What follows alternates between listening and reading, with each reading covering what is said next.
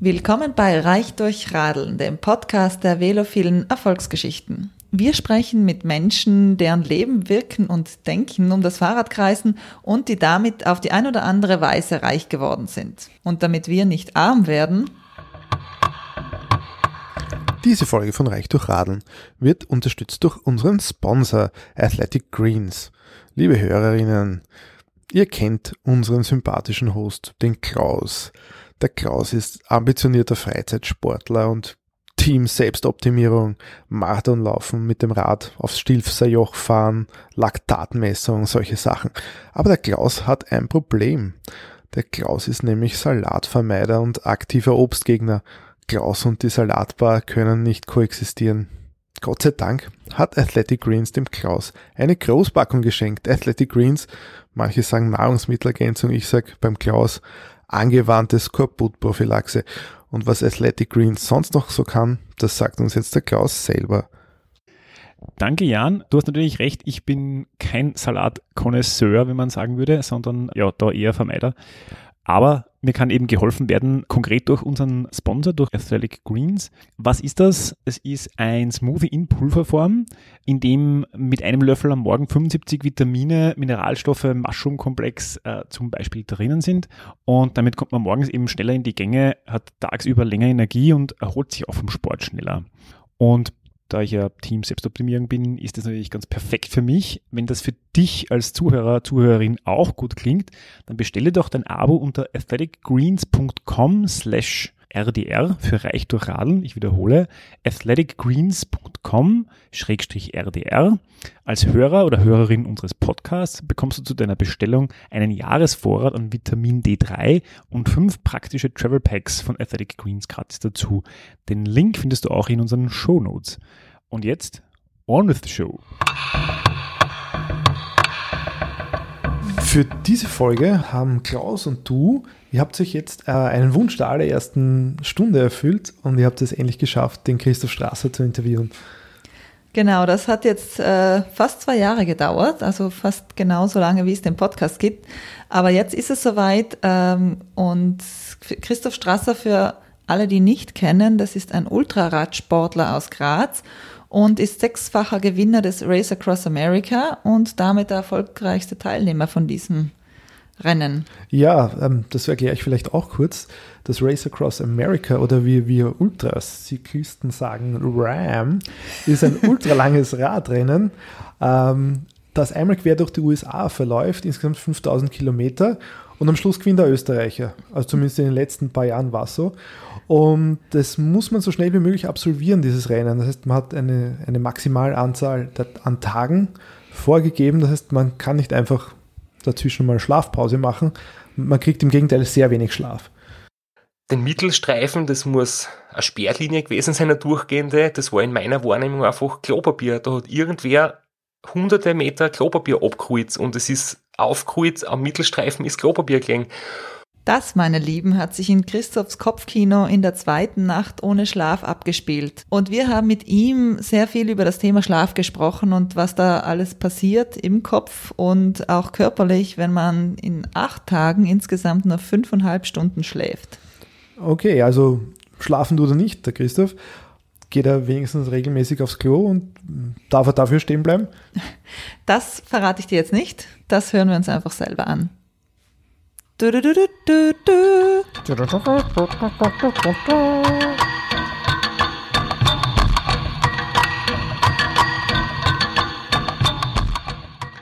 Also zuerst einmal von mir, hallo Magdalena und hallo Klaus, freut mich sehr. Jetzt haben wir es endlich geschafft. Ich glaube, wir haben schon seit zwei, drei Jahren einmal versucht, uns zu treffen. Dann hat es nie passt und jetzt haben wir ausgewichen auf, ja, auf die äh, Fernunterhaltung, aber ich glaube, das werden wir trotzdem ganz gut hinbringen. Vielleicht starten wir mit einem, einem, was, was ganz global mal hinein. Wir würden ganz gerne ein bisschen in deine Motivation hineinschauen. Vielleicht einmal so eine ganz direkte Frage. Was siehst du als deinen größten Erfolg und was siehst du als deinen, deine größte Niederlage, wenn es sowas gibt für dich? Ja, meine, meine Motivation und große oder größter Erfolg, größte Niederlage. Meine Motivation hat sich sicher geändert über die Jahre. Ganz zu Beginn war es, wie wahrscheinlich bei vielen, die sich so an Langstrecken heranwagen, einfach einmal die Begeisterung, dass es solche Dinge überhaupt gibt, ähm, Radrennen, die über 24 Stunden gehen oder über 1000 oder tausende Kilometer. Und dann einfach einmal zu schauen, ähm, kann ich das überhaupt, kann ich das schaffen, wie, wie, wie lässig muss das sein, wenn man da Tag und Nacht am Rad sitzt und, und ganze Länder oder Kontinente durchquert? Und äh, für mich ja beim ersten Mal nicht funktioniert, aber trotzdem nach dem ersten Erfolg dann habe ich plötzlich auch die, haben sie ein paar Türen geöffnet, dann waren, war Sponsoreninteresse da, dann habe ich irgendwie den Traum äh, umsetzen können, von dem Radsport irgendwie auch zu leben. Und dann hat sich die Motivation natürlich geändert. Dann sind Ergebnisse wichtiger geworden, dann wollte ich dieses Rennen einmal gewinnen, dann wollte ich dort einmal einen, einen Weltrekordversuch schaffen oder einen Weltrekord verbessern. Und grundsätzlich ist meine Motivation aber schon einfach immer zu erleben, was der Körper eigentlich alles kann, was der Mensch kann, was der menschliche Geist zusammenbringen kann, was man gemeinsam mit einem Team, mit einer eingespülten Betreuercrew alles erreichen kann. Und eigentlich ist es für mich nicht immer das Ergebnis, das mich motiviert, sondern einfach der Weg dorthin, der Prozess, das, was man eben am Rad erlebt, wenn man unterwegs ist. Und ich glaube, so die, ja, die größten Erfolge sicher das Race Across America unter acht Tagen, das war irgendwie was Historisches und was man sehr viel ähm, ja, irgendwie gebracht hat. Das hat natürlich vieles dann leichter gemacht für die Zukunft. Aber gleichzeitig war der größte Misserfolg sicher das Ram 2015, wo ich ausgeschieden bin, krankheitsbedingt. Und ich glaube, so für mich selbst war dann mein größter Erfolg das Race Around Austria. Das war nämlich zwei Monate später, nachdem ich beim Ram ausgeschieden bin. Und da ist es einfach etwas, wo ich, ich verwende das Wort Stolz ganz selten. Ähm, ich bin eher dankbar und, und glücklich, dass das bei mir so gut läuft und dass ich Leute habe, die mich da unterstützen. Aber was ich schon stolz bin, ist zum Beispiel, dass ich nach diesem Ausscheiden beim Race Across America gesagt habe, zwei Monate später fasse ich wieder den Mut und stöme mich beim nächsten großen Radrennen hin. Hätte ich nicht müssen, hätten meine Sponsoren verstanden, wenn ich gesagt hätte, ähm, die Saison ist krankheitsbedingt kürzer und, und ich kuriere mich aus und bin nächstes Jahr wieder fit. Aber ich wollte einfach wirklich quasi nach diesem Misserfolg ähm, recht bald wieder schauen, ob man das, was wir daraus gelernt haben, umzusetzen ist, was wir daraus gelernt haben und habe mir da quasi wieder ja, an den Start gewagt und dass ich dort dann auch gewinnen habe können, das war dann halt wirklich so ganz eine tolle Sache. Ist das ein bisschen so wie beim Reiten, wo man sagt, wenn man vom Pferd fällt, muss man sofort wieder aufsteigen? Ich denke schon, ja, zu einem gewissen Sinn. Also man braucht natürlich Zeit, um wieder Kraft zu sammeln und, und gesund und fit zu werden. Ähm, Gerade bei so ganz langen Rennen ist es, glaube ich, eine ganz schlechte Idee, wenn man nicht hundertprozentig fit ist. Wenn man nur 99% fit ist, würde ich mich nicht an den Start begeben. Aber man kann ja natürlich seinen Teil dazu beitragen, dass man sich schneller erholt und schneller wieder ähm, voll in Form ist. Und dann, glaube ich, ist es schon gut, ja, wenn man nicht sich zu lange mit so Rückschlägen beschäftigt, wobei ich schon sage, dass Rückschläge muss man sich selbst einmal eingestehen. Es hilft nichts, wenn ich mich selbst anlüge und, und sage, ja, nein, es, es waren eh super Sachen dabei und man verliert nie, sondern man lernt immer nur, ich sage schon ganz ehrlich, hey, das war jetzt echt schlecht oder das hat einfach nicht funktioniert. Da habe ich einfach jetzt da wirklich einen wüden Rückschlag einstecken müssen. Das tut da ziemlich weh, das, wenn man so Misserfolge hat. Aber ich glaube, man kann es nur dann wirklich gut verkraften, wenn man sich das auch eingesteht und nicht sich selbst immer nur anlügt, wie super man alles gemacht hat. Mhm. Gibt es aus dem, was du jetzt, weil du 2015 angesprochen hast, daraus mitgenommen hast, wo du sagst, das sind die ein, zwei, drei Learnings, die ich da jetzt mitgenommen habe von der Niederlage? Das wird jetzt vielleicht ein bisschen ähm, speziell und, und detailliert, aber es geht sicher darum, um die Ernährung, gerade bei so langen Rennen ist das ein ganz wichtiger Faktor. Ich kann nur so viel Energie quasi aufs Pedal bringen, so viel Energie, wie ich meinem Körper zuführe. Und schwierig ist es halt, wenn man so sehr lang unterwegs ist mit der Flüssigkeitsmenge. Also man trinkt ja sehr viel ähm, und dann gibt's ja immer die, sagen wir mal, Binsenweisheit, man muss früh genug trinken, wenn der Durst einmal groß ist, ist es schon zu spät und man hat Angst, dass man dehydriert, gerade wenn man beim Race Across America durch die Wüste fährt bei 45 Grad Celsius. Und es kann aber dann auch sehr wohl passieren, dass man zu viel trinkt. Und wenn man zu viel trinkt, dann gibt es irgendwann Wassereinlagerungen im Körper, dann kriegt man geschwollene Wadeln, geschwollenes Gesicht. Ähm, nimmt Gewicht zu und wenn man das eben übertreibt, dann kann sich ja irgendwann Wasser so im Körper ansammeln, dass es irgendwann gefährlich wird, bis hin zu dem, wo bei mir dann so Wasser in der Lunge sich gesammelt hat und dann hat man Lungenödem und, und es ist dann vorbei. Und das halt zu entschlüsseln war ja, ein schwieriger Prozess, weil da ist ja nicht jeder Mensch gleich. Da gibt es viel individuelle Veranlagungen im Körper. Manche Leute sind ja sehr dünn und hager, manche tendieren eher dazu, dass sie ein bisschen, bisschen massiger sind. Und so hat jeder seine Stärken und Schwächen körperlich und da kommt man erst im Laufe der Zeit drauf. Wir haben uns dann einmal so im Vorgespräch jetzt irgendwie darüber unterhalten, ähm, weil wir vor kurzem einen Bahnradfahrer gehabt haben, also der ja das komplette Gegenteil von dem macht, was du machst. Du äh, bist, du machst Langstreckenrennen, also nur Ultrarennen. Äh, warum machst du das? Warum machst genau du das? Weil mich das von Anfang an fasziniert und gefesselt hat und wirklich begeistert hat. Und für mich waren einfach also ausschlagende Erlebnisse, so Bücher zu lesen vom Wolfgang Fasching und vom Herbert Menneweger, den ihr auch jetzt einmal in der Sendung gehabt habt, äh, bei einem Interview. Und das waren jetzt so meine, meine Idole, wie ich jung war. Und ich gedacht, boah, das ist echt, was die machen, ist grandios. Und, und aus eigener Kraft irgendwie so lange Distanzen zurückzulegen, das hat mich fasziniert. Und im Gegensatz dazu, eine Tour de France-Etappe auf Eurosport anzuschauen und so einen Massensprint Richtung Ziel zu sehen, habe ich gedacht, na ja, es ist aber schon stressig und Stürze gibt's auch und eigentlich ist es nicht wirklich spannend. Also mir diese Art von Radlrennen überhaupt nicht ähm, mitgerissen und eher der, der Abenteuerfaktor. Und ich wollte eigentlich einmal so mit dem Radl den Jakobsweg fahren und vielleicht so mal rund um die Welt oder, oder einfach so die Welt kennenlernen am Radl. Und dann sind halt irgendwie diese Langstreckenrennen dazwischen gekommen, die haben mich dann so gefesselt und dann ist, ist aus dieser Abenteuerlust eher mehr der, der Wettkampfgeist erwacht, so im Laufe der Jahre und irgendwie auch die Begeisterung zu sehen, wie man sie verbessern kann, wenn man halt nicht nur konsequent trainiert, sondern das halt auch über ein paar Jahre aufrechterhaltet und dann sieht, okay, nach, nach fünf, sechs Jahren werden die Fortschritte, die man macht, zwar immer kleiner und die, die Verbesserungen werden immer schwieriger zu, zu erreichen, weil man halt schon ein gewisses gutes Fitnesslevel hat. Aber das ist einfach das, was mich jetzt halt noch sehr fasziniert, so die kleinen Verbesserungen bei der Technik, bei der Aerodynamik, bei der Ernährung, im mentalen Bereich und mhm. einfach, ja, Lust drauf, ähm, sich selbst noch ein bisschen zu einem besseren Radlfahrer zu machen. Aber schon auch eben das Erlebnis von der Landschaft, von der Gegend, durch die man fährt, das, das ist, ist schon auch wichtig gewesen, oder? Wenn ich es richtig gehört habe. Ja, absolut. Das ist ganz was, was Großartiges und Wichtiges.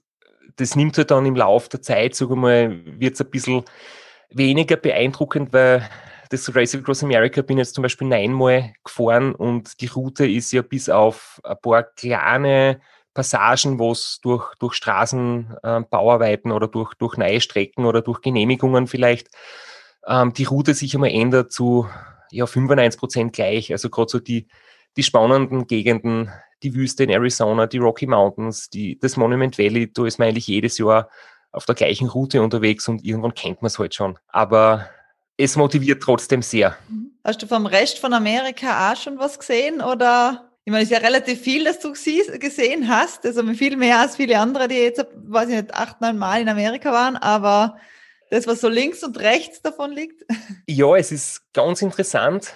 Der Westen, also sagen wir mal so das erste Drittel der Strecke, das ist wirklich atemberaubend schön und es ist unglaublich imposant, die, die Landschaften dort da sind auch die Menschen extrem freundlich und hilfsbereit und ähm, Kalifornien, Arizona, Colorado, das ist wirklich cool.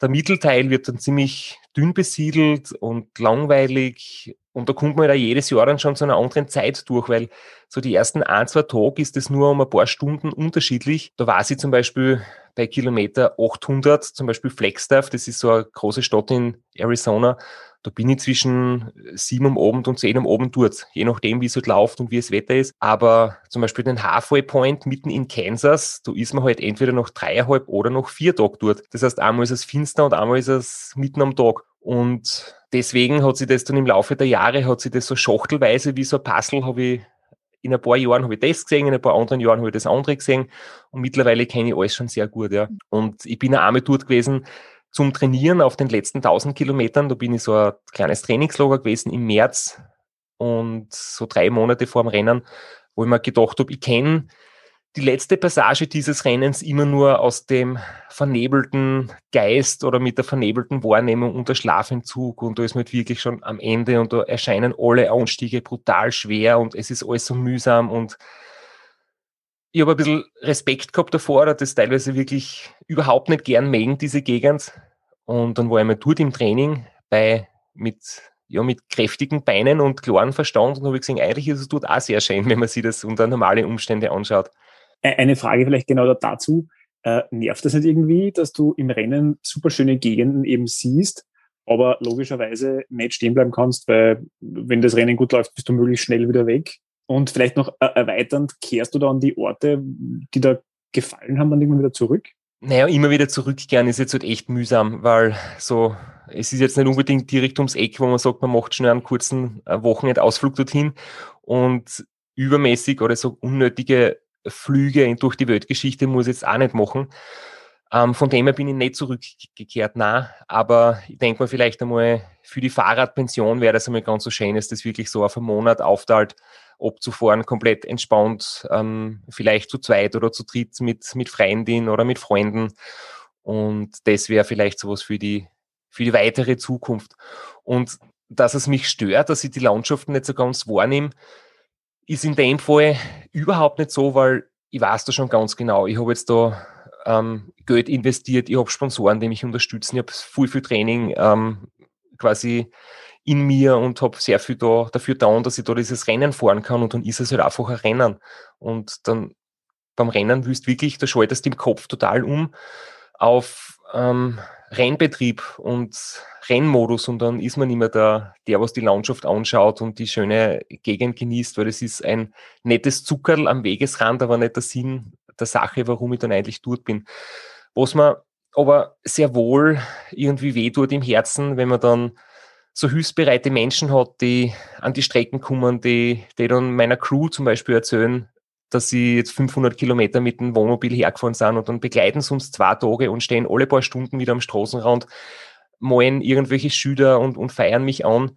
Und das sind nicht wirklich Fans, die was auf sich nehmen. Und da denke ich mir schon, nicht einmal stehen bleiben, einmal kurz Hallo sagen oder wenn jetzt halt quasi nicht Corona wäre, die Leute mal kurz umarmen und, und abklatschen und weiterfahren, das wäre schon schön und das würden sie das sicher irgendwie verdienen. Aber ich schreibe ihnen dann eine E-Mail, nein, ich schreibe ihnen dann eine E-Mail im Nachhinein und bedanke mich und wir haben dann so irgendwie Kontakt. Aber da mag ich halt auch nicht eine Minuten irgendwie verschwenden, weil ja, wenn Rennen ist, ist Rennen und wenn, wenn Alltag ist und Radurlaub und, und Training, dann ist alles viel entspannter.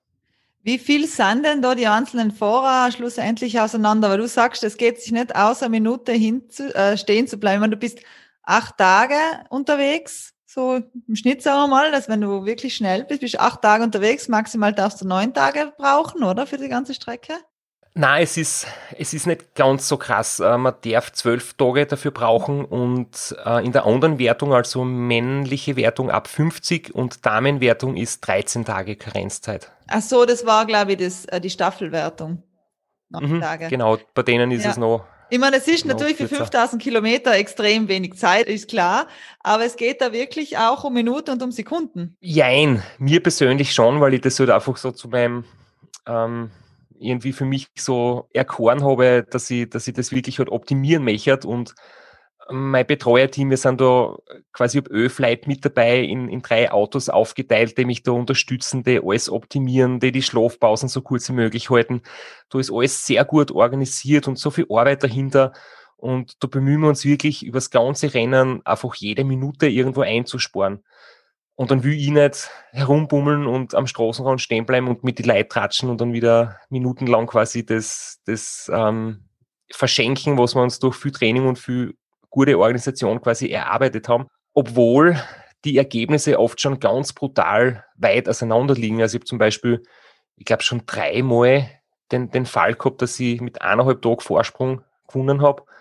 Und einmal war es jetzt sehr knapp, da war ich Zweiter im Jahr 2012, da war ich eine Stunde und 30 ungefähr hinten. Es hat aber zum Beispiel auch schon den Fall gegeben, das war im Jahr 2013, da waren wir sieben Österreicher am Start. Das war irgendwie von dem her ganz was Außergewöhnliches und, und Spezielles. Da ist es zwischen Edi Fuchs und Gary Bauer, zwei Kollegen aus Österreich, wirklich gegangen. Das sind Kopf an Kopf an die Ziellinie gekommen. Die haben noch 5000 Kilometer an Zielsprint gemacht. Und schlussendlich hat, ja, und schlussendlich hat das entschieden, weil wir starten ja im Modus Einzelzeitfahren. Das heißt, pro Minute wird ein Starter auf die Strecken geschickt und der Edi Fuchs und der Gary Bauer haben eine Minute Unterschied gehabt vom Start her und das hat dann quasi beim gleichzeitigen, bei der gleichzeitigen Zuankunft entschieden. Also ist eigentlich der zweite Erster geworden so, oder so ähnlich. ja. Sie waren wirklich tatsächlich gleich auf. Genau, ja. Mhm. sie, sie haben dann äh, bei der letzten roten Ampel, wenn man die, durch die Straßenverkehrsregeln, die ganz mal götten, da ist nichts gesperrt oder, oder keine, keine Strecke gesichert. Das heißt, man ist bei Stopptafeln und roten Ampeln steht man halt. Die sind bei der letzten roten Ampel gestanden, haben sich angeschaut und haben dann irgendwie noch versucht, den anderen davon zu fahren und haben es aber beide irgendwie nicht geschafft und waren dann wirklich Kopf an Kopf an der Ziellinie. Und ich muss jetzt nachschauen, da ist es um Platz 8 gegangen also jetzt nicht, nicht um einen Sieg, aber trotzdem ist es irgendwie, man sieht schon, da geht es dann wirklich die Minute, die man vielleicht am vierten Tag irgendwo verschenkt, kann sich dann im Ziel schon eigentlich auswirken. Mhm, und dann beißt man sich in den A.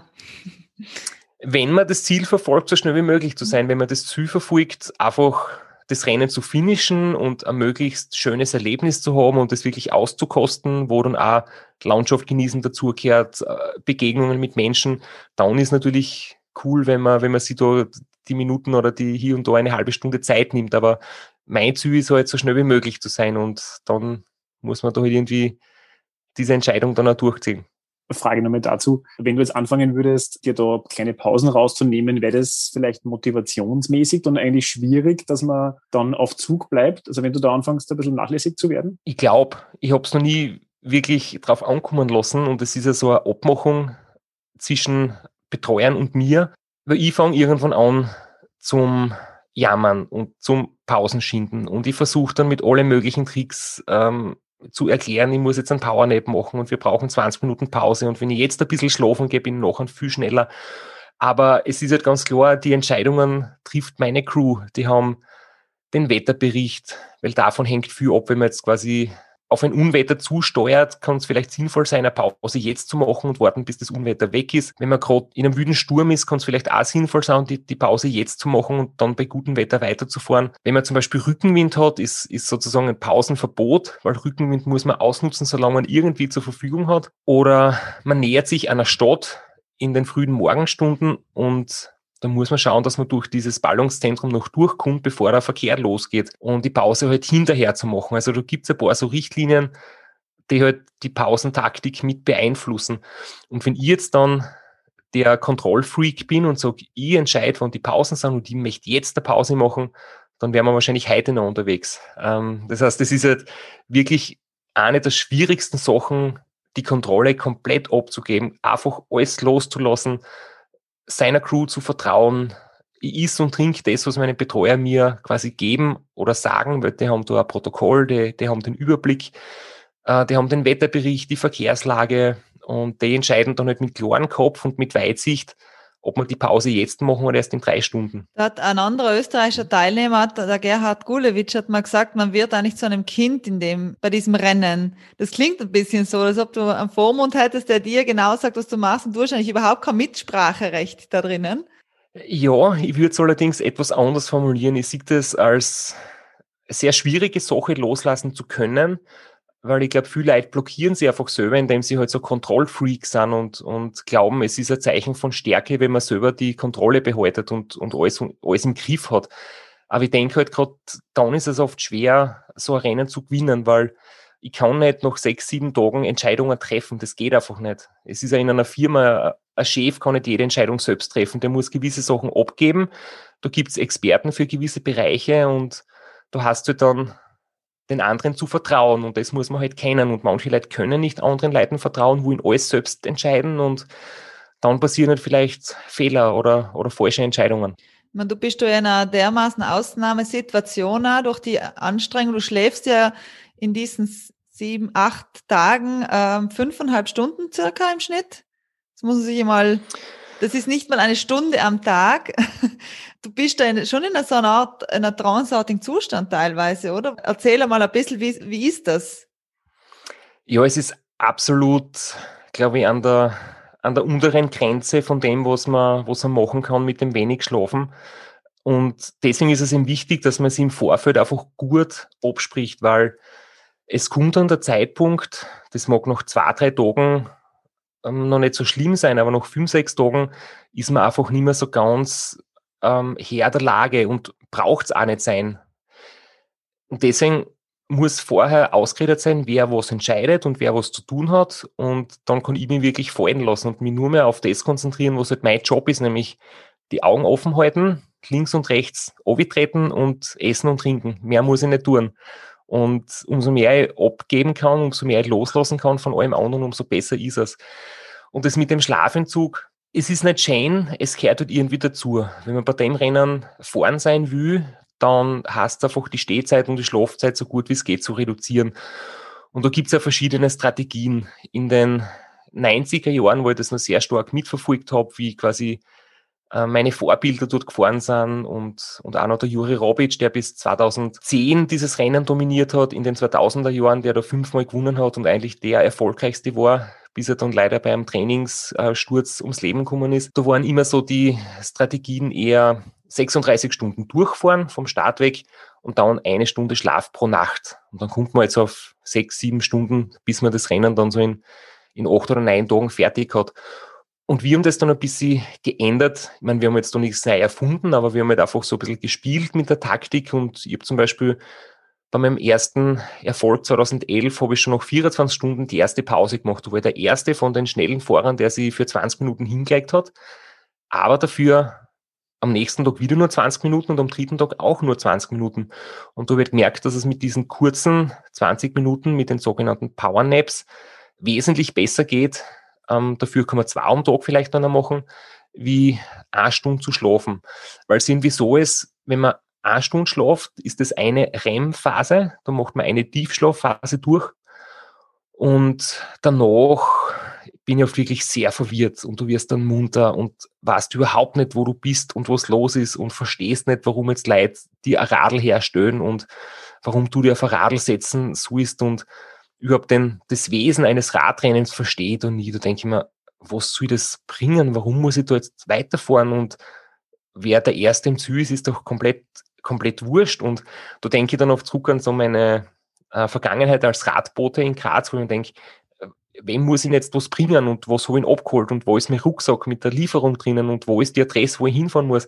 Und da verstehe ich einfach nicht, was ein Radlrennen bringt wenn man nur 20 Minuten schlaft, ist das anders, weil du, du wirst leichter munter, bevor man in den Tiefschlaf reinkommt und ist ziemlich schnell wieder ziemlich klar im Kopf.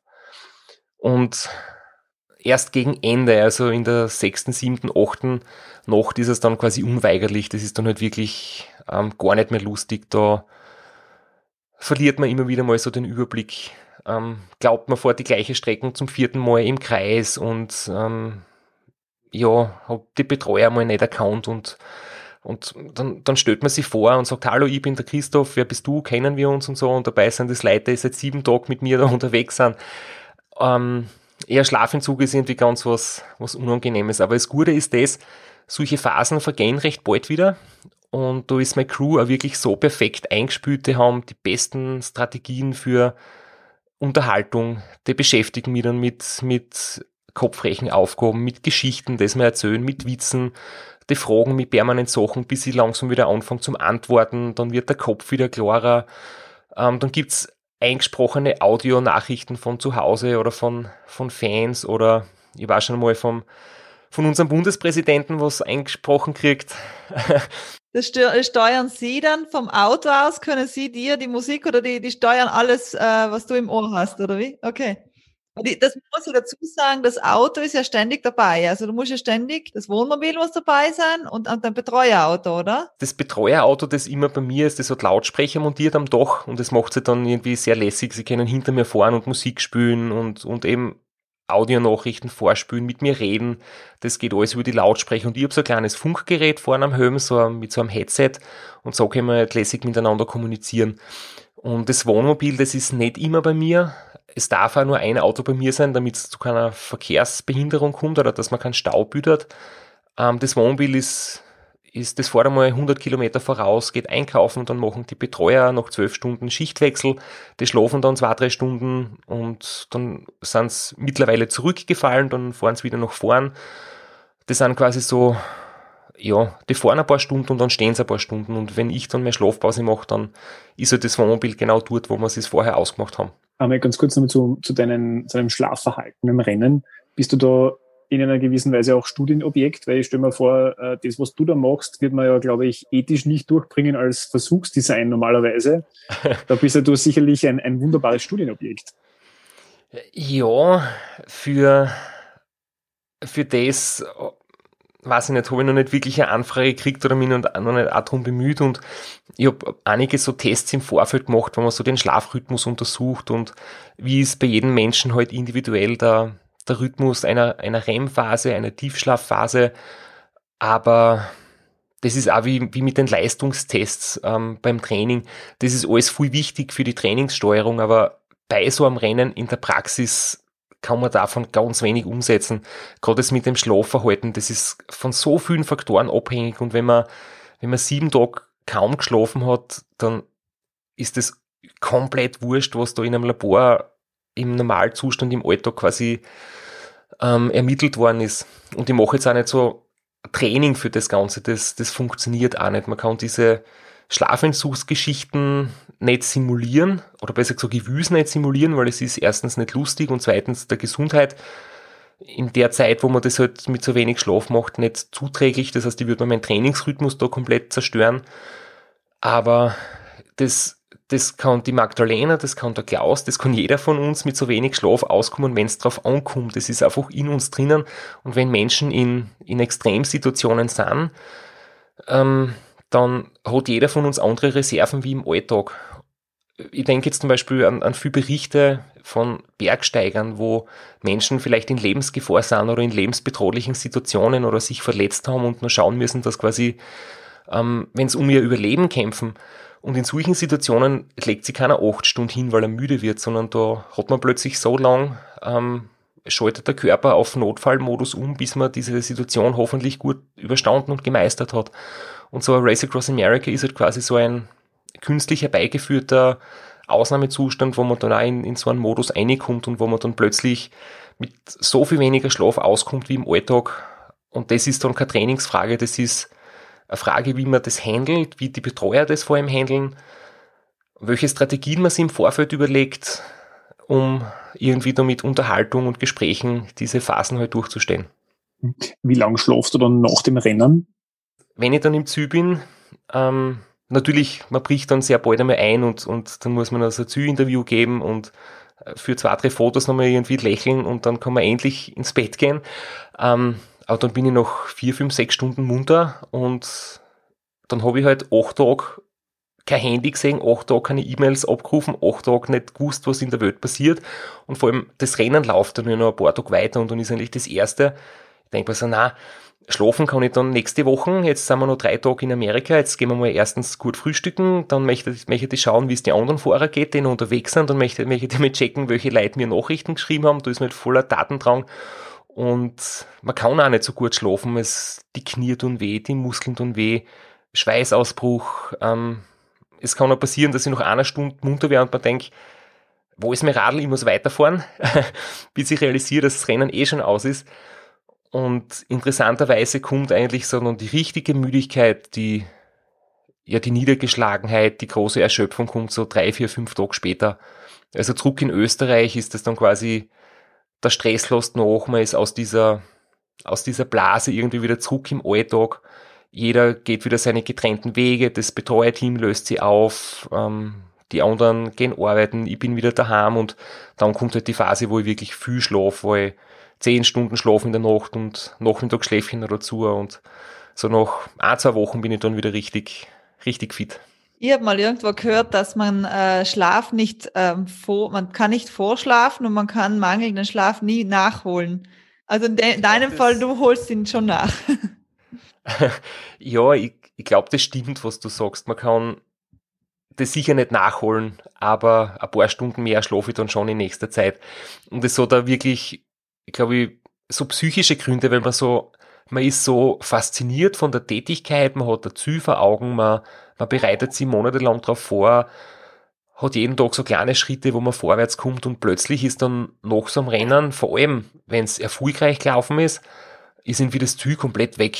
Du bist dann in so einer antriebslosen Phase, ich will nicht sagen so eine depressive Phase, aber es ist irgendwie so ein richtiger Durchhänger und das fördert halt das, dass man dann auch ein bisschen mehr faulenzt und schläft und das Leben genießt und das ist dann eigentlich auch sehr schön, einmal so eine lethargische Phase irgendwie zu, zu erleben.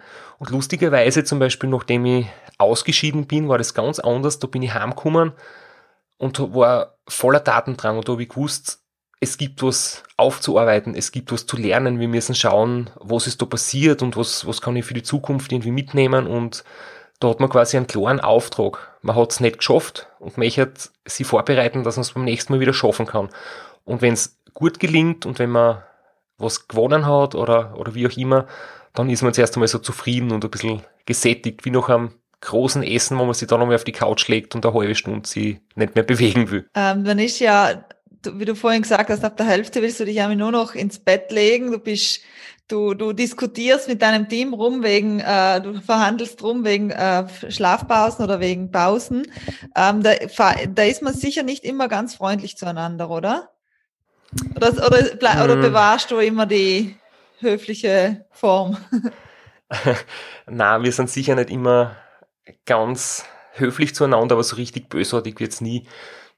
Ich glaube, das ist so eine meiner persönlichen Merkmale, dass ich eigentlich ein ziemlich umgänglicher Typ bin und nicht so ein Dickschädel und man da ein bisschen leichter tut. Man wird schon sehr wunderlich zwischendurch, auf jeden Fall. Und sehr seltsam, aber es ist ja für die, für die Betreuer untereinander und das ist, glaube ich, etwas, was ganz oft unterschätzt wird, so die, die Stimmung in so einem Betreuerteam und dass die Leute wirklich zusammenpassen müssen und miteinander gut auskommen. Weil es sind halt zum Beispiel drei sind tagsüber bei mir, drei sind in der Nacht bei mir, das ist die Tagschicht und die Nachtschicht. Drei sind im Medienauto, das ist das andere Auto, das bewegt sich ein bisschen freier, da ist halt Fotograf, Kameramann dabei und zwei Leute sind fürs Wohnmobil zuständig, die halt die Wäsche waschen und einkaufen gehen und kochen und, und, und fahren und navigieren. Also ist halt jeder so sein Job und jeder schläft wenig und die haben halt echt keinen Platz und keine Privatsphäre. Du bist acht Tage durchgehend mit drei Leuten in einem Auto. Du kannst dich nicht bewegen, du kannst nicht aufstehen, du kannst nicht einmal fünf Minuten für dich sein, du bist immer mit anderen Leuten zusammen. Und da gibt's halt einmal eine Diskussion oder man, man, wenn einer Kaugummi kaut und du hörst das acht Tage, das macht die wahnsinnig oder wenn einer laut isst oder, oder schnorcht in der Nacht. So Kleinigkeiten, deren vielleicht eigentlich wurscht sind, aber wenn das halt permanent auf engstem Raum ununterbrochen passiert, das ist wirklich schwierig, dass man da drüber steht und ja, da also das kriegst du ja nicht so mit. Das ist dann eher so ein Problem, was die in dem Auto haben. Das Betreuerteam muss, da gibt's dann manchmal Lagerkoller. Ja, sozusagen. Und das ist ja wirklich wichtig, dass ich das nicht mitkriege, weil ich bin immer im Glauben, alle mengen sie, alle haben einen Spaß, für alle ist das super und es ist meistens auch so. Und vor allem, wenn es wirklich einmal ein bisschen schlechte Stimmung gibt, dann sagen wir das erst nach dem Rennen und dann wird es ausgeredet und dann passt es auch wieder. Aber für mich ist wirklich das Schlimmste, ich bin ein bisschen harmoniebedürftiger Mensch und mir ist es das wichtig, dass alle, die mitfahren, eine coole Zeit haben und es gern machen.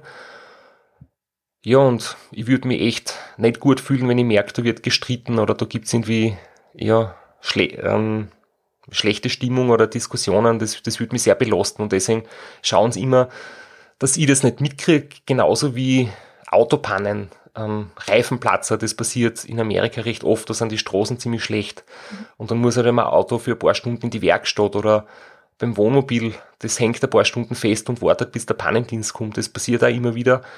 Das, das würde mich auch beschäftigen. Dann mache ich mir Sorgen und, und ja, das, solche Sachen erfahre ich dann immer erst nach dem Rennen, wenn wir dann zusammensitzen und ein Bier trinken oder mehrere, dann werden die Geschichten ausgetauscht und dann denke ich mir immer, wie habt ihr die ganzen Probleme alle gelöst? Das ist so unglaublich, was, was die Leute wirklich erleisten und, mhm.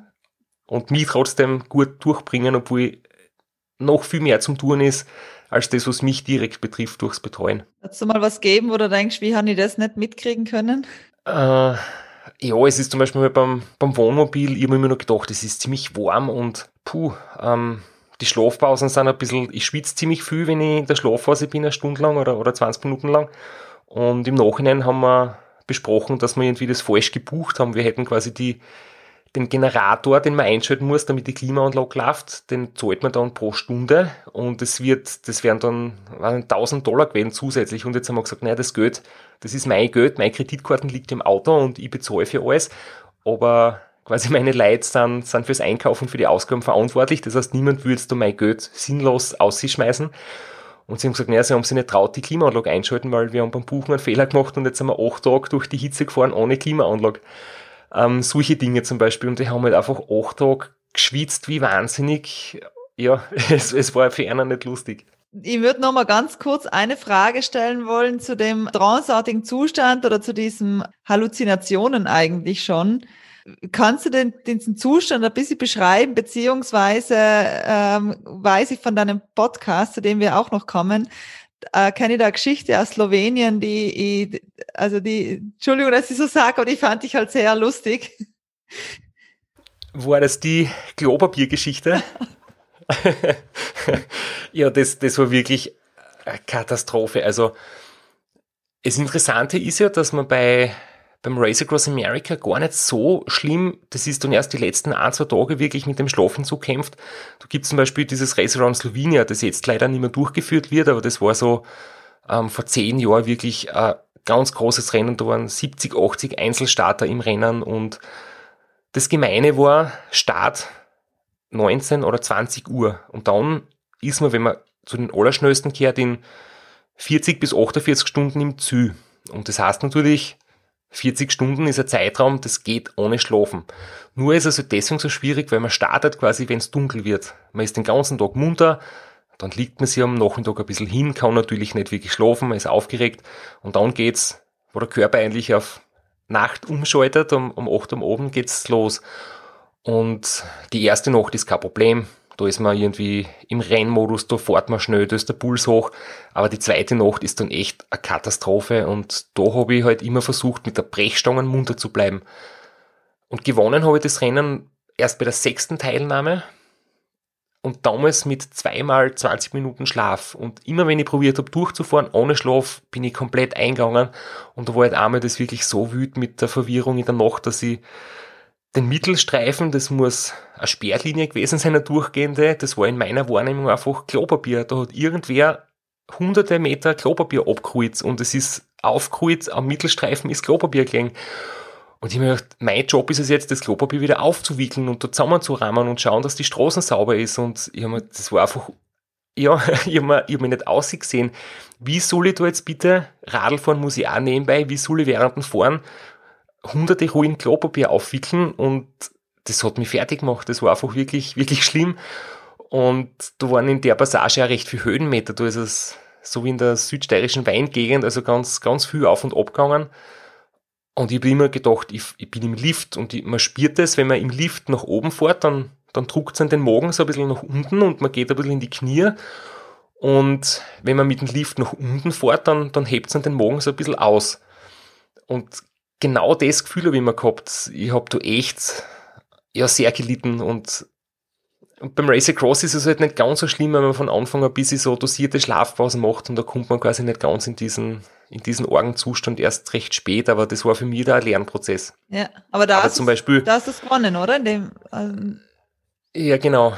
Ähm, aber zum Beispiel habe ich mittlerweile auch schon gelernt, dass ich mich in so Dinge nicht mehr einsteige, wenn ich, wenn ich zum Beispiel in Colorado unterwegs bin und da gibt's ganz viele von diesen kleineren Öl- und Wasserpumpen. Da ist halt so flache Gegend und da steht so in der Prärie stehen diese ähm, Pumpen, die quasi immer vor sie auf und ab bewegen und Wasser und Öl, oder wahrscheinlich ist es Wasser, an die Oberfläche fördern. Das kennt man also aus Zeichentrickfilmen und Comics. Und ich habe mir da immer wieder gedacht, da drüben steht mitten in der Pampa mein Mechaniker und tut mir Radl aufpumpen. Also diese Pumpbewegung von der Wasserpumpen war ich mir sicher, das ist mein, mein Mechaniker, der Christian, der tut jetzt da die Luft aufpumpen. Und dann habe ich wieder hingeschaut, habe ich wieder meinen Mechaniker dort gesehen. Und alles andere war total normal. Ich bin konzentriert gewesen, ich habe alles klar gesehen, aber nur diese Wasserpumpen haben mich halt komplett irritiert. Und da bin ich früher halt ein bisschen verzweifelt dran und habe mir Sorgen gemacht und habe halt hinterfragt, was los ist mit mir. Ähm, und mittlerweile denke ich mir einfach, ja, da drüben pumpt halt irgendwas und mir ist es völlig wurscht, ob das mein Mechaniker ist oder ein Wasserpumpen. Ich fahre einfach gerade weiter und ich schaue nur nach vorn und das, was links und rechts teilweise wie in einer Fantasiewelt abgeht, das, das kann ich ausblenden. Also über das redest du auch, ähm, also über die verschiedenen ähm, Race Across America Teilnahmen ähm, sprichst du auch seit einem Jahr in einem Podcast. Sitzfleisch heißt der. Den machst du zusammen eben mit einem von deinen Betreuer, mit dem Flo. Äh, ist es eine Art Aufarbeitung von so vielen gemeinsamen Extremsituationen? Ja, für unseren Podcast ist mitunter auch der Lockdown verantwortlich, der voriges Jahr halt war. Und ich bin dann von ähm, der Podcast-Werkstatt, jetzt unsere Produzenten sind, gefragt worden, ob ich nicht einen Podcast machen möchte. Und ich bin, ja, generell manchmal ein bisschen resistent so gegen innovative Geschichten. und habe mir gedacht, nein, ich weiß nicht, Podcast, ich habe nicht einmal eine App am Handy, wo ich das anhören kann. Ich weiß zwar, dass es sowas gibt, aber ich habe sowas noch nie gehört. Und das macht jetzt eh schon jeder. Und, und dann gibt es so viele Leute, die gescheite Tipps geben und dann Leute, die Mentaltrainer sind und, und Tipps geben, aber vielleicht selbst gar nicht so viel Erfahrung haben. Und ich, dachte, ich will nicht einer sein, der jetzt da irgendwie gescheit daherredet. Aber dann hat der Flo gesagt, er wäre dabei. Und dann haben wir gesagt, okay, machen wir das vielleicht zu zweit, nicht ich allein. Und dann war eben die Idee, dass wir wirklich so ganz authentisch von unseren Rennen erzählen mit Audio-Einspielern. Ich habe dann ganz viel ähm, Wochen eigentlich gesucht nach noch, wir haben hunderte Stunden Videomaterial und ich habe da einfach Passagen ausgesucht, die sich für so einen Podcast eignen als Zuspieler. Und jetzt haben wir jetzt so eine Mischung gemacht aus Originaltöne, ähm, Erzählung und haben uns für die erste Staffel halt quasi so das Race Across America 2015 überlegt, mit, mit so Einblicke, wie es da beim Scheitern eben zugegangen ist im Team und danach halt auch, wie wir daraus gelernt haben, wie wir dann äh, die nächsten Rennen wieder gewonnen haben. Dann haben wir in der zweiten Staffel fürs Raceround Austria das Aufnahmegerät ins Auto einpackt und beim Raceround Austria 2020, also letzten Sommer, haben wir dann unterwegs ein bisschen aufgenommen und danach den Podcast weitergemacht und jetzt äh, aktuell machen wir eben gerade auch Gespräche mit anderen ähm, Langstreckenradfahrern und Radfahrerinnen. Also Sitzfleisch heißt der Podcast übrigens und den gibt's äh, bei Spotify, iTunes. Wo gibt's euch noch? Auf allen gängigen Plattformen, also ich glaube ähm, Google Podcasts, Apple Podcasts, auf meiner Homepage für Leute, die keine App verwenden. Ähm, ja, also jemand, der Podcasts gern hört, wird's wird's finden unter, unter Sitzfleisch. Nochmal ganz kurz zu dem Schlafthema. Vielleicht noch eine kurze Frage einschieben, wenn das okay ist. Bist du jemals eingeschlafen am Fahrrad oder nah dran gewesen? Ähm, einschlafen am Fahrrad kann passieren, auf jeden Fall. Und so der Sekundenschlaf ist eigentlich in der ersten Nacht ganz gefährlich, weil da ist der Körper irgendwie noch ähm, gewillt, dass man schlafen geht, da ist der Biorhythmus noch quasi aktiv.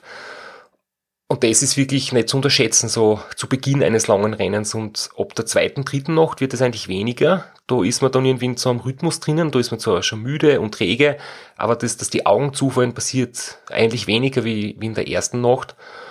Und am Ende dann kommt, wie schon vorher gesagt, eben die Verwirrung ganz stark und eben die, ja, dass du einfach wirklich so, dass der Geist ein bisschen verrückt spielt. Und da kannst du ja auch schon so zwei, drei kleine Stürze gehabt, aber das waren eher so Konzentrationslücken. Ich habe zum Beispiel über die Lautsprecher die, die Angabe gekriegt, wir fahren bei der nächsten Kreuzung rechts weg.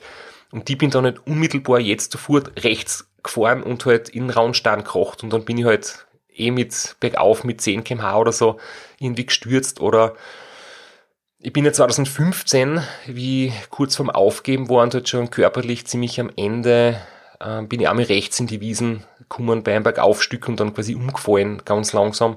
Aber das Interessante ist, dass durch, ich weiß nicht, ob das Stress ist oder Adrenalin oder was auch immer, wenn du schnelle Passagen hast und Abfahrten, die die ähm, die, die komplette Konzentration vereinnahmen. Ich denke zum Beispiel beim Race Round Austria in der Nacht den Großglockner runter. Ist ja auch nicht ungefährlich und man ist schnell unterwegs, man hat viel enge Kurven, aber du bist halt im Kopf komplett im Alarmstufe Rot-Modus. Du bist du vollkommen da und viel gefährlicher sind Sachen, wo du so gedanklich abdriftest, wenn es ewig lang gerade dahin geht oder zum Beispiel in Vorarlberg, das ist eine der Stellen, die ich mir ganz besonders Respekt davor habe. Die Silvretta Hochalpenstraße. Man fährt da drüber, kommt dann in Vorarlberg Richtung Bludenz obi und da hat man irgendwie, glaube ich, so 40 Kilometer Tal auswärts, wo es immer so mit 1% bergab geht, wo man so dahin ruht, wo man eigentlich nicht wirklich treten muss. Wenn man ruht, fährt man 25 km/h, wenn man tritt, fährt man halt 40 km/h, aber es ist ganz gefährlich, dass man dort einschläft, wenn man einfach nicht gefordert wird im Kopf. Und deswegen passieren solche Gefahren eigentlich immer, wenn es bei eher unspektakuläre Passagen irgendwie so langweilig dahin geht, in, in echt gefährlichen Situationen oder wenn viel Verkehr ist, wenn, wenn dich permanent Autos überholen und dir viel Verkehr entgegenkommt, dann ist der Kopf automatisch in einem, in einem Stressbetrieb irgendwie und dann ist mir eigentlich noch nie sowas passiert, dass es richtig gefährlich geworden wäre. Da hast du irgendwann einmal, ich weiß jetzt nicht, in welchem Jahr das war beim RAM, ähm, einmal entschlossen, dass du mal die, Abfahrt nicht machst nachts, oder? Weil du einfach zu unsicher warst dann. Zu müde, zu. Ja, ja genau. Da, da habe ich wirklich, das war im Jahr 2015, wo ich schon körperlich so am Ende war, da habe ich einfach wirklich Angst gehabt, dass ich, dass ich körperlich da jetzt schon zu angeschlagen bin, dass ich, dass ich da sicher bergab fahren kann. Weil ich einfach gemerkt habe, ich bin nicht mehr im Vollbesitz meiner Kräfte und da bin ich am Bergauf eingeschlafen, wo ich gerade erzählt habe, und quasi eine Stunde später in der Abfahrt habe ich gedacht, na, das, wenn ich da jetzt wieder einschlafe, das ist dann lebensgefährlich. Und man glaubt ja oft, dass Menschen, die solche extremen Distanzen fahren mit dem Radl, dass die irgendwie ähm, das Risiko suchen oder den Adrenalinkick suchen oder dass das irgendwie so Extremsport wird ja oft damit verbunden, deswegen mag ich den Ausdruck auch nicht gern. Und ich tue eigentlich, ich bin ein extremer Hosenscheißer, ich tue alles, was irgendwie geht, ein Risiko vermeiden. Und es wird halt oft so dargestellt, als wäre das der brutalste Sport überhaupt, aber in Wirklichkeit sind, sind viel, viel mehr positive und schöne Erlebnisse dabei als, als unangenehme und dass es zwischendurch weh tut und dass man sehr miert ist, ähm, lässt sich nicht vermeiden, aber das Ziel ist immer diesen, diesen Teil, was echt unangenehm ist oder echt weh tut, dass man den so wenig wie möglich irgendwie erleben muss. Das heißt, da steckt halt viel Vorbereitung dahinter und umso besser du drauf bist, umso weniger schmerzvoll und umso mehr genießen kann man das ganze Rennen dann auch. Vor allem bin ich dann immer froh, wenn ich noch, also mein Streckenrekord war 7 Tage 15 Stunden, ähm, aber ich sage mal, so wie du vorher gesagt hast, im Schnitt 8 Tage plus minus ein paar Stunden ist wesentlich angenehmer wie 12 Tage zu brauchen. Weil vier Nächte länger sie da irgendwie durchzukämpfen, ist, glaube ich, gegen Schluss hin nicht mehr mhm. so lustig.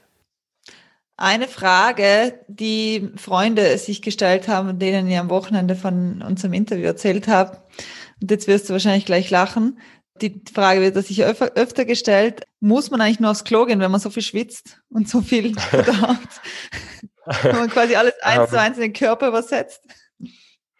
Ja, schon, aber äh, so total zeitverzögert. Es ist irgendwie echt spannend und generell das Thema Ernährung und vor allem auch Verdauung ist, ist viel wichtiger, als man irgendwie glaubt. Es geht nicht nur, was man es isst, sondern es geht auch wirklich, ähm, wie das der Körper verwerten kann. Und immer wenn ich bei Rennen nicht ins Ziel gekommen bin, und das war eigentlich immer krankheitsbedingt, dann habe ich zuerst auch schon Durchfall gekriegt. Und du weißt einfach, okay, mein Magen, mein Darm, meine Verdauung, da ist irgendwas, das passt nicht mehr. Und es ist dann eigentlich nur eine Frage von, eine Frage der Zeit, meistens von Stunden oder maximal ein, zwei Tagen, bis dann im Körper andere Sachen passieren. Und solange du quasi, wenn wir jetzt vom großen Geschäft reden, solange da alles perfekt funktioniert, kannst du sicher sein, du wirst nicht krank werden. Das ist einfach wirklich, wirklich, ähm, hängt sehr stark zusammen. Das heißt, es lohnt sich also im Alltag und im Training und in der Vorbereitung wirklich auf seine Darmgesundheit zu achten. Ich nehme da immer wieder so Darmbakterien und schaue, dass er jetzt sehr gesund ist, damit das alles passt. Und dann geht es natürlich noch ums viele Trinken. Ich schwitze sehr viel, klarerweise, und wie ich vorher schon gesagt habe, der Körper neigt ein bisschen zum Flüssigkeit äh, einlagern. Und dadurch so am Beginn sehr heiß ist, ist wirklich so, dass ich am ersten Tag einmal pinkeln gehen muss und gegen Ende hin stündlich. Da ist es dann wirklich so, ähm, ich, ich sage einmal so durchs Funkgerät, ähm, bitte bei der nächsten Möglichkeit, bei so einer Parkbucht oder wenn halt irgendwie einmal ein Gebüsch ist, bei der nächsten Möglichkeit müssen wir bitte stehen bleiben, wir müssen dann aufs Klo gehen. Und so zehn Sekunden später sage ich, wir müssen bitte jetzt sofort stehen bleiben, weil ich muss jetzt sofort aufs Klo, ich kann nicht mehr eine Minute warten. ähm, das macht es manchmal ein bisschen, bisschen schwierig, wenn man in Gebieten unterwegs ist, wo man nicht unbedingt äh, sich da hinter das Gebüsch stellen soll. Ja, oder in der Stadt ist. Aber äh, das genau. heißt, dafür, dafür ist Zeit, aber halt ähm, für, für die Besucher zum Beispiel zum Ratscher nicht, aber das, das muss dann sein. Ja, das muss sein. Und es ist halt auch nicht so, ähm, das bin ich auch schon oft das gefragt worden, ob man das nicht während dem Fahren machen kann oder ob man da nicht überhaupt vielleicht wieder stehen bleiben, der Sport man könnte schon mit einer Hand während dem Radlfahren das erledigen, das kleine Geschäft, aber das bringt halt echt gar nichts, außer Sturzgefahr, weil man nach, nach einigen Tagen auch nicht mehr gut, also freihändig Radlfahren zum Beispiel geht überhaupt nicht mehr. Es ist ganz einfach im Training, wenn man sich eine Windjacken anzieht oder den Reißverschluss beim Trikot zumacht, da kann man freihändig fahren. Das ist jetzt keine schwierige Übung. Aber nach zwei, drei Tagen geht das nicht mehr. Da ist man da verliert man viel leichter die Balance am Radl. Das heißt, Jacken anziehen bedeutet stehen bleiben, Klo gehen bedeutet stehen bleiben, weil was hilft es, wenn ich mir 10 Sekunden spare und, und ich habe einen Sturz dadurch. Aber ich muss sagen, das ist, ich muss sagen, das ist dann schon intuitiv. Also, wenn man mal einige Tage Radl gefahren ist, da spürt man einfach, ich kann jetzt nicht freihändig fahren. Das ist, ist jetzt nicht, weil ich so schlau bin, sondern das, das tut einfach kein normaler Mensch, weil das wäre wirklich vorlässig.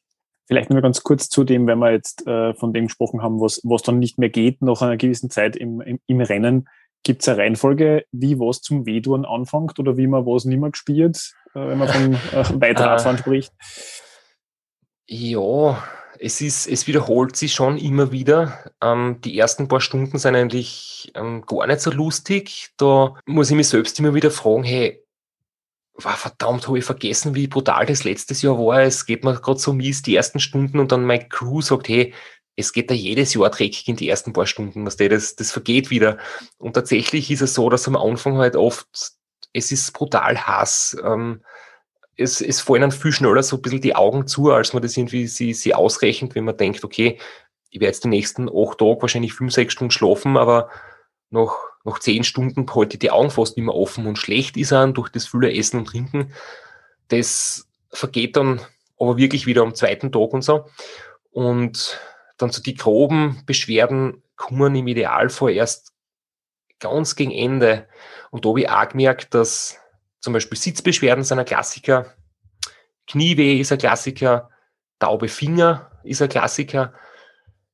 Aber das ist bei mir jetzt im Laufe der Jahre alles ein bisschen weniger geworden. Ich habe die bei meiner ersten Teilnahme, da bin ich nur bis zur Hälfte gekommen, da habe ich schon am zweiten, dritten Tag offene Stellen und blutige Stellen am Hintern gehabt und die Knie waren so schmerzhaft und geschwollen und das war echt, echt schlimm. Und bei meinem letzten Ram, die neunte Teilnahme, da habe ich am letzten Tag erst ganz leicht Knieschmerzen gehabt, was klar ist, wenn man, wenn man acht Tage durchgehend Radl fährt. Aber das ist dann auch kein Knieschmerz, wo irgendwas kaputt wird oder wo irgendwas, man spürt ja das, ob da, ob da quasi jetzt ein, ein großes Problem auftritt oder ob das nur immer beim nach unten treten so durch die Belastung halt im Knie etwas zwickt und, und wenn man dann eine, Pause gemacht hat, wird es gleich wieder besser.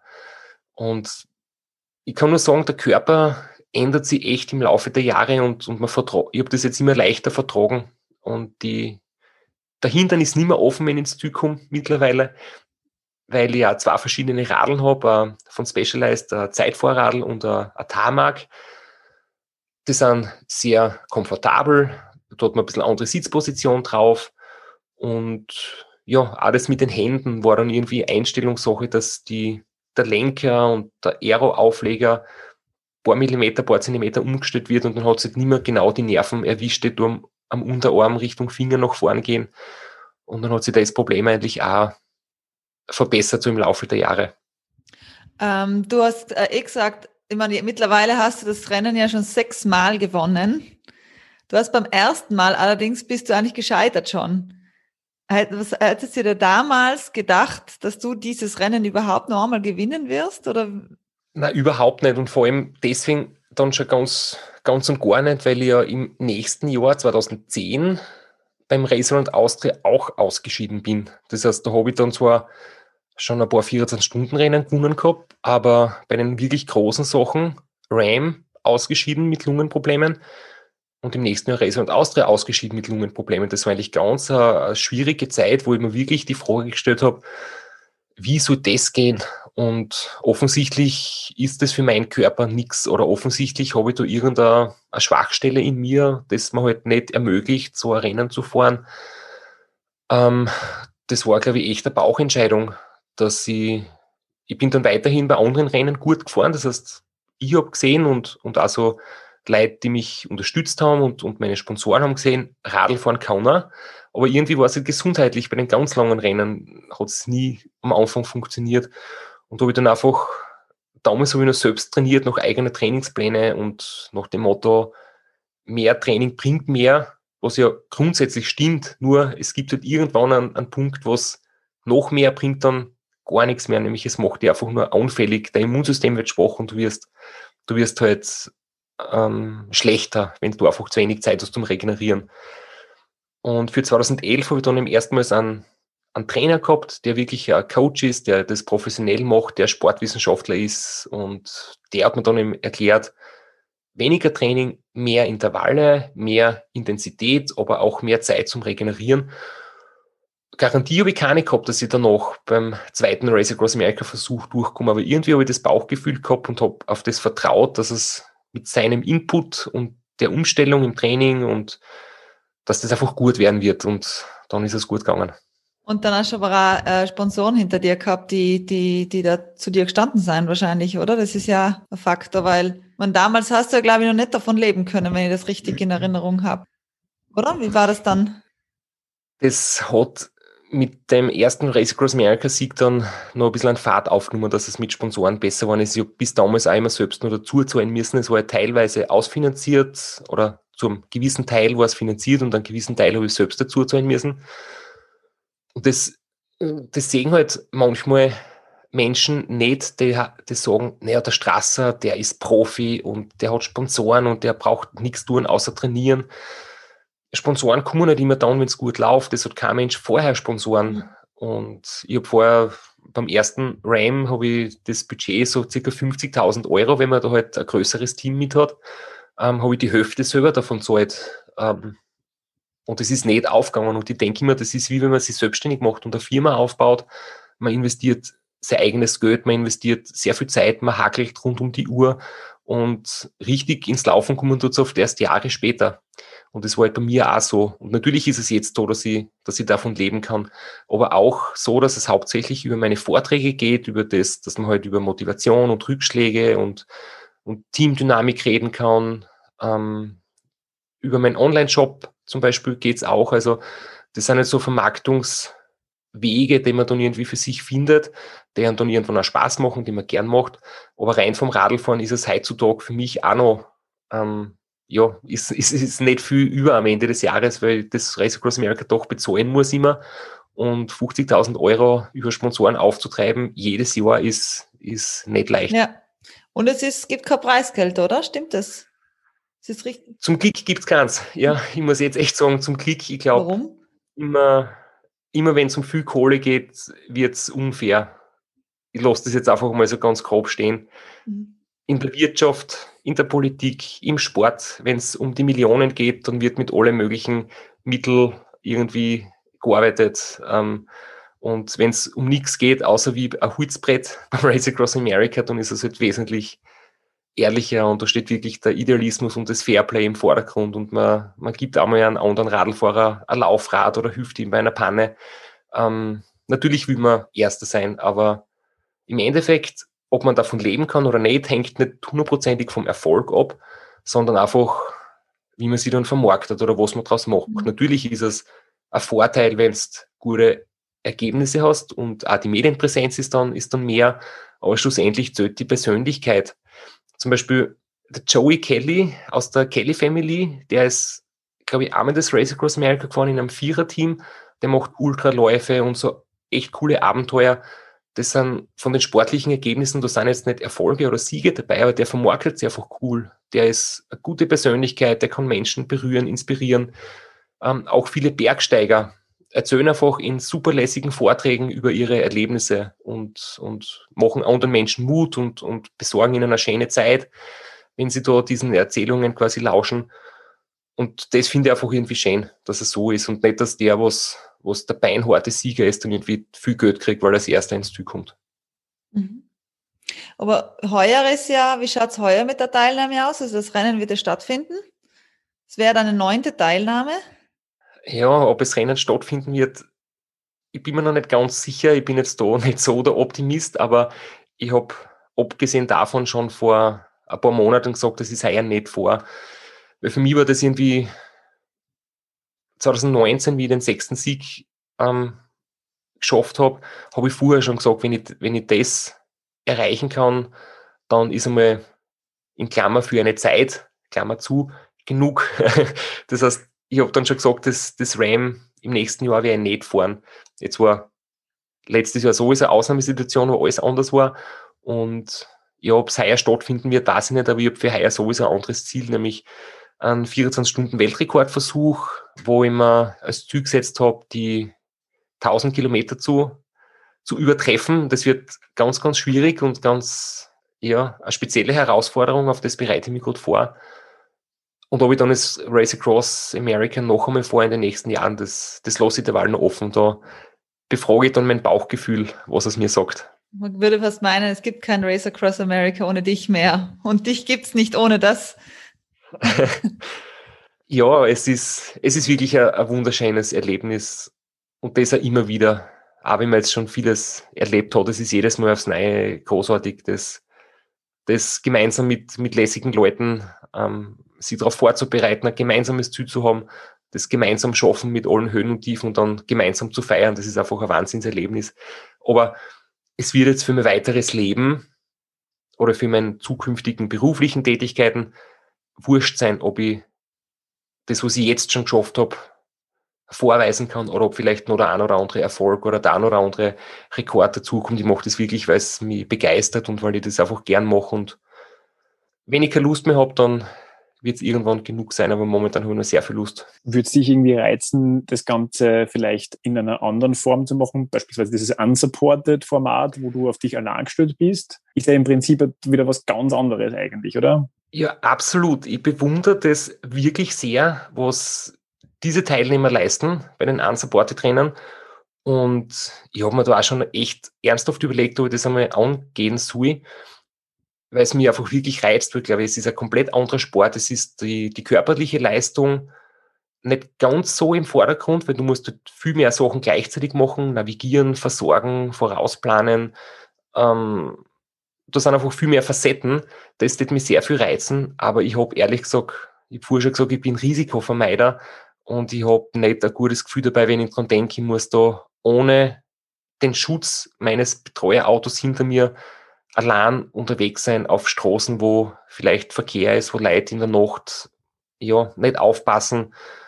Ähm, also ich muss wirklich sagen, ich habe ein bisschen Schiss vor, vor der Sturzgefahr, wenn man allein in der Nacht herumfährt, ohne den, den Support vom Team. Und wahrscheinlich auch deswegen, weil ich das so gewohnt bin, mit ganz wenig Schlaf zu fahren und den gleichen Modus bei so einem Rennen zu machen, glaube ich, ist echt nicht gut. Und da ist auch schon ein paar gröbere Unfälle geben und, und Todesfälle bei den Unsupport-Trainern. Das hat mir irgendwie auch zum Nachdenken gebracht. Also wirklich faszinierend, große Bewunderung für alle, die es machen, aber ich muss ehrlich sagen, ich bleibe lieber dort, wo ich, wo ich mich ein bisschen sicherer fühle. Mhm. Weil du es jetzt auch ein bisschen gewohnt bist, oder? Dass du diese Grenze äh, durch dein Thema ein bisschen überschreiten kannst und dort wärst, würdest du das nicht leisten können einfach. Ja, und ich glaube, du darfst es auch nicht machen, weil es dann eben zu gefährlich wird. Also die Schlafentzugsgeschichten, die kannst du allein nicht, nicht überstehen. Das ist einfach nur als Team machbar und als Einzelfahrer überhaupt keine Chance. Du mhm. fährst sicher in die falsche Richtung und, und dann, ja, mhm. Wenn, wenn man da nicht einmal anfängt, Schlangenlinie zu fahren, dann, dann kommt von meinem Team der Hinweis und dann wird vielleicht eine Pause vorgezogen oder es wird mit mir geredet und Musik gespielt und was auch immer, da taucht man irgendwie gemeinsam durch diese Phasen durch. Und das würde man, glaube ich, bei diesen Unsupported-Trainern fehlen. Wobei natürlich Grotest den Reiz ausmacht. Und da muss man da nicht etwas mehr passieren. Und da gibt es mittlerweile sehr viele, die das wirklich professionell und richtig gut machen. Und da habe ich echt, echt große Hochachtung davor. Mhm. Hast du, ähm, du hast ja mal, bevor du mit den Rennen angefangen hast, glaube ich, äh, studiert da, oder? Ja, angefangen habe ich zum Studieren. Was war das nochmal?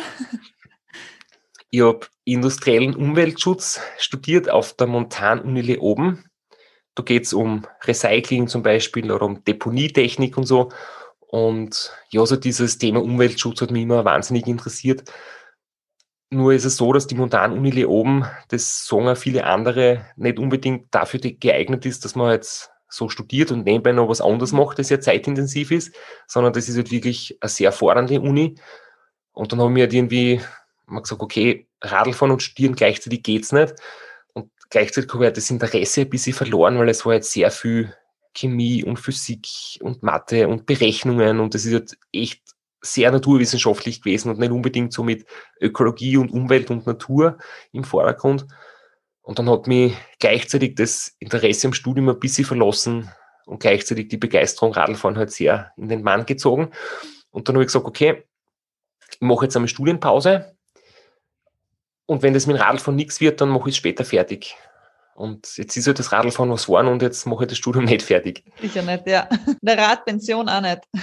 Nein, ich glaube nicht. Also mittlerweile denke ich eher so an ähm, ja, Seminare veranstalten, Coachings vielleicht machen, ähm, so seine Erfahrungen irgendwie weitergeben. Das macht mir jetzt schon sehr viel Spaß und das mache ich gern. Und das in die Richtung jetzt in die Zukunft gehen, aber ich habe auch immer gesagt, so zweites Standbein im Hinterkopf haben und daran arbeiten, das war irgendwie nicht so meins, weil ich mir denke, wenn du jetzt schon an zwei, drei Baustellen gleichzeitig irgendwie versuchst, was aufzubauen, dann hast du für deine Hauptaktivität vielleicht nicht die Energie, die du brauchst. Und ich denke mal, wenn du das machst, was du wirklich gern machst und dadurch auch gut machst, dann wird in Zukunft sie was auftun, wo du mit dem, was du gemacht hast, einfach auch Wege findest. Eine, eine ganz blöde Frage, was steht auf deiner Visitenkarte, falls du eine hast? Auf meiner Visitenkarte, ich habe gerade keine aktuell, aber ich kann da ein bisschen was rund um und um erzählen, wenn, ähm, ich glaube, das passt noch ganz gut dazu. Ich habe mir wirklich, das war so eine Mentaltrainingstechnik, habe ich mir Visitenkarten gemacht im Jahr 2010, also bevor ich das RAM gewonnen habe. Und da wird ein lässiges Foto oben mit so Sonnenuntergang und einem Radlfahrer, also von, von einem Foto von mir vom, vom letzten Jahr. Und da steht halt oben Christoph Strasser und Adresse und Telefonnummer und unten steht Sieger Race Across America. Da habe ich das Rennen aber noch nicht gewonnen und das, die Visitenkarten, die habe ich nur für mich ganz allein ausdruckt, das auf meiner Pinwand hängt. Das war irgendwie so mein, meine Wunschvorstellung für die Zukunft. Und es hilft halt schon wirklich, wenn du ein großes Ziel hast und das irgendwie auch so veranschaulichst in einem Bild und das jeden Tag anschaust und du denkst, hey, das, was da in meiner Fantasie entstanden ist, das möchte ich in der Realität auch wirklich zusammenbringen. Und als ich dann das Rennen gewonnen habe, habe ich die Visitenkarten ausdruckt und habe es dann halt auch zur Druckerei gegeben und habe die dann halt für mich gehabt. Und mittlerweile ist so, dass das jetzt natürlich aktualisiert worden ist und jetzt ist ja meine Lebensgefährtin, die Sabine. Wir haben gemeinsam unseren, unseren Shop gemacht und sie hilft mir beim Organisieren und, und so im Hintergrund bei vielen Arbeiten, die so anfallen. Ähm, jetzt habe ich mir die Visitenkarten von der Sabine dabei und wenn wer nach der Karten fragt, gebe ich die Karten von der Sabine her und da steht oben, dass sie halt meine Chefin ist und Management für mich macht. Ja, aber mit, mittlerweile, glaube ich, kannst du einfach Christoph Strasser auf die, auf die Visitenkarte draufschreiben und das ist damit alles erklärt. Ja, genau. Und, und heutzutage sind ja Visitenkarten fast schon ein bisschen retro, weil es ist eh alles irgendwie online einsichtig. Und vielleicht noch draufschreiben, nicht der Michael Strasser, weil irgendwie, ich glaube, die, die, die Verwechslung kommt ja äh, bedrückend oft, vermutlich für euch beide, schätze ich jetzt einmal. Ja, es ist, es ist ganz witzig. Ich habe gerade heute Nachmittag mit jemandem telefoniert und der hat mir dann auch gefragt, seid ihr eigentlich Brüder? Und die Frage kommt wirklich oft und besonders lustig ist dann, wenn der Michi gerade ähm, eins von seinen Unternehmungen fährt und dann kriege ich so WhatsApp-Nachrichten so, hey, ich druck dir die Daumen, alles Gute, du schaffst es und ich leite es dann an ihn weiter. Ähm, aber ich kann es echt nachvollziehen. Es ist ja schon in, in größeren Medien, ich glaube im Kurier oder, oder auf Standard einmal sogar auch verwechselt worden. Also für Redakteure dürfte es manchmal ein bisschen verwirrend sein, weil es gibt halt nicht so viele Straßers und nicht so viele Langstreckenradlfahrer und noch dazu den gleichen Sponsor haben wir auch mit Wiesbauer. Das heißt, ich kann es nachvollziehen, dass man uns verwechselt oder irgendwie so nicht voneinander so richtig unterscheidet oder glaubt, wir sind Zwillingsbrüder oder so. Aber in Wirklichkeit teilen wir, glaube ich, eine große Begeisterung, aber keine DNA, die wir beide irgendwie uns teilen oder so. Also wir sind nicht verwandt miteinander. Zumindest ist uns nichts bekannt äh, in die Richtung, aber ja, es ist, es ist wirklich spannend. Das, was der Michael macht, ist, ist wahrscheinlich, wenn man es jetzt im Detail anschaut, ganz anders wie das, was ich mache, aber wenn man es jetzt halt einfach nur so als, als, als Fan von außen sieht, irgendwie doch sehr ähnlich, wenn man jetzt, jetzt grob gesagt sehr weit mit dem Radl fahren in, in sehr kurzer Zeit. Und bei ihm geht es halt wirklich so um die oben der Kontinente zu durchqueren mit einem minimalen und Betreuerteam oder halt mit, mit zwei oder drei Leuten. Und bei mir geht es halt um die vorgegebene Strecke und das halt wirklich ganz, ganz schnell. Und mit dem Modus, wie ich das mache, kennt ich nicht wochenlang ähm, die ganze Panamerikaner fahren. Und mit seiner Strategie wäre er nicht schnell genug fürs RAM. Das ist dann wieder schon ganz anders. Mhm. Aber da sieht man halt, wie viele Facetten Radlfahren hat. Von Bahnradlfahren über Kriterien, Straßenrennen und auch sogar beim Langstreckenradsport gibt es irgendwie Unterschiede mit Supported, Unsupported und eben das, was der Michael macht zum Beispiel. Uh, vielleicht eine Frage, die wäre uns vorher schon am Zettel gestanden, aber jetzt passt es sehr gut rein, finde ich. Gibt es bei dir äh, eine Vision, die über allem steht, was du machst oder irgendwas, was dich antreibt? Ja, ich glaube, die war mir früher gar nicht so selber bewusst. Ähm, aber es ist ja interessant, manchmal kommt man auf Dinge erst drauf, nachdem man sie schon längere Zeit so ausführt und irgendwann geht dann das Licht auf, warum das eigentlich so ist oder was denn wie drüber steht. Und das haben wir früher vielleicht so als nicht ganz ernst gemeinten Gag gesagt, aber die Vision ist schon, den Langstreckenradfahrer, den ich so in meiner Erinnerung habe, das ist jemand, der sitzt ein bisschen anders am Radl, der sitzt ein bisschen aufrechter und gemütlicher oben, fährt ein bisschen langsamer und, und schläft halt sehr wenig und ist deswegen irgendwie gut unterwegs. Aber meine Vision war eigentlich immer, dass wir so richtiges Rennradl fahren. Also ähm, jetzt auch von der Sitzposition, dass man sagt, hey, das ist ein echter Rennradlfahrer und der fährt richtig schnell und dass ich quasi diesen Rennradlsport auf dem Langstreckensport irgendwie übertrage, das ist, glaube ich, so, wie meine Vision ganz kurz zusammenfassen kann. Und deswegen finde ich auch so Zeitfahren extrem spannend, wirklich Aerodynamik optimieren und wie in der Einzelzeitfahrposition am Radl sitzen und das halt vielleicht für 24 Stunden durchziehen, so wie es jetzt da schon ein paar Mal gemacht habe, wie ich es auch schon mal 24 Stunden auf der Bahn gemacht habe, wo ich quasi den Stundenweltrekord vom Matthias Brendle und von Bradley Wiggins dann schlussendlich als Vorbild genommen habe. Und ja, eben heuer im, Oktober, im September das mit die 1000 Kilometer in Angriff nehme. Eine Frage, die wir allen unseren Studiogästen stellen. Uh, unser Podcast heißt ja Reich durch Radeln. Ähm, wie bist du durch Radfahren reich geworden? Ich wollte bevor ich Radlfahren angefangen habe, immer etwas machen, was mir richtig Freude bereitet. Und nicht was, wo ich gut verdiene. Und für mich war immer klar, jemand, der, um reich zu sein, gibt es zwei Möglichkeiten. Entweder sehr viel zu haben oder ganz wenig zu brauchen. Und da war für mich immer klar, ich möchte einer sein, der wenig braucht, der das tut, was, einem, was einem Freude macht und damit ein schönes Leben habe und ein erfülltes Leben habe. Und das mich halt so auf diese Art und Weise quasi bereichert. Und das habe ich mit dem Radlfahren gefunden. Und es gäbe sicher Berufe oder Tätigkeiten, wo man mehr verdient, logischerweise, aber das war ihm nie mehr zu und ich bin echt froh, dass ich und sehr dankbar, dass das so gut geht, dass ich mit Radlfahren auch meinen Lebensunterhalt bestreiten kann und sehr viel unglaublich lässige Leute getroffen habe, auch schon sehr viel gesehen habe von der Welt. Ähm, sicher hätte ich mehr gesehen, wenn ich langsam fahre und ein paar Pausen mehr mache, aber es ist zum Beispiel auch durch Australien, Perth haben wir sehr genossen, Sydney haben wir sehr genossen, das Outback dazwischen haben wir sehr schnell absolviert, aber es war trotzdem ein sehr bereicherndes Erlebnis und insofern würde ich sagen, dass ja, dass das Radfahren generell mich sehr reich gemacht hat, ohne dass jetzt die, die Geldsäcke da im Safe stehen. Hast du ein schönstes Fahrraderlebnis? Lieblingsfahrraderlebnis? Oh, auf das war jetzt nicht vorbereitet.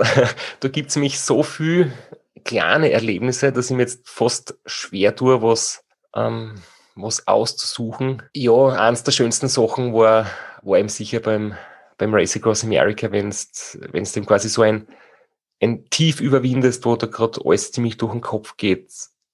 Wir schlafen, äh, mir fallen die Augen zu, mir tut mein Hintern weh und mir ist schlecht und meine Knie sind geschwollen und äh, einen Sonnenbrand habe ich und ich weiß, ich habe noch 3000 Kilometer vor mir und das ist gerade echt nicht witzig und dann haltet man durch und, und ein paar Stunden später ist dann irgendwie, sind die Schmerzen weg und die schlechte Laune ist weg und die Sonne geht auf und es ist gerade irgendwie wunderschöne Landschaft und du bist einfach nur dankbar für den Moment und möchtest irgendwie die ganze Welt umarmen. Jetzt so ganz kitschig gesagt und, und deine Betreuer lachen aus dem Auto und man erzählt sich einen Witz gegenseitig und alle haben eine schöne Zeit. Also das sind so Momente, die das immer wieder gibt in so ähnlicher Form. Das war jetzt nicht ein spezielles Erlebnis, aber das ist so ein, ein Erlebnis, das es in ähnlicher Variante immer wieder mal gibt. Du hast einfach zu viele, du bist reich an schönen Fahrraderlebnissen.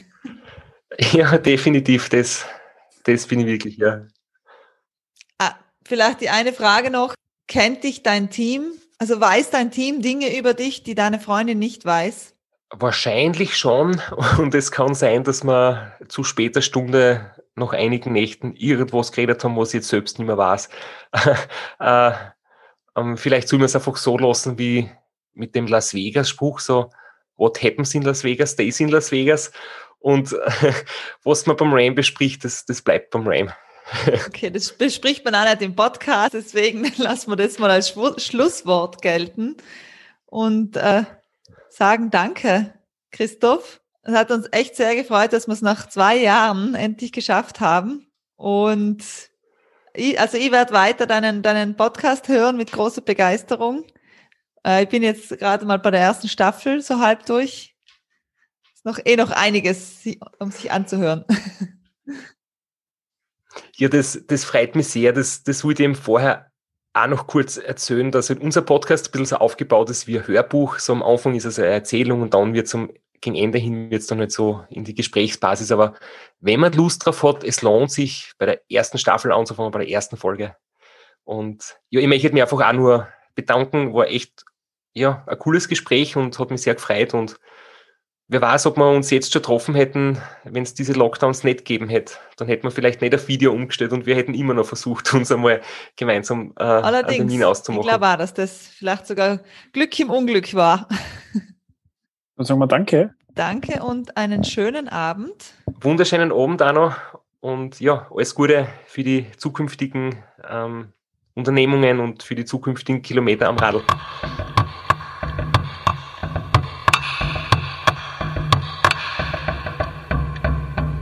Das war eine neue Folge von Reich durch Radeln. Schön, dass ihr mit dabei wart.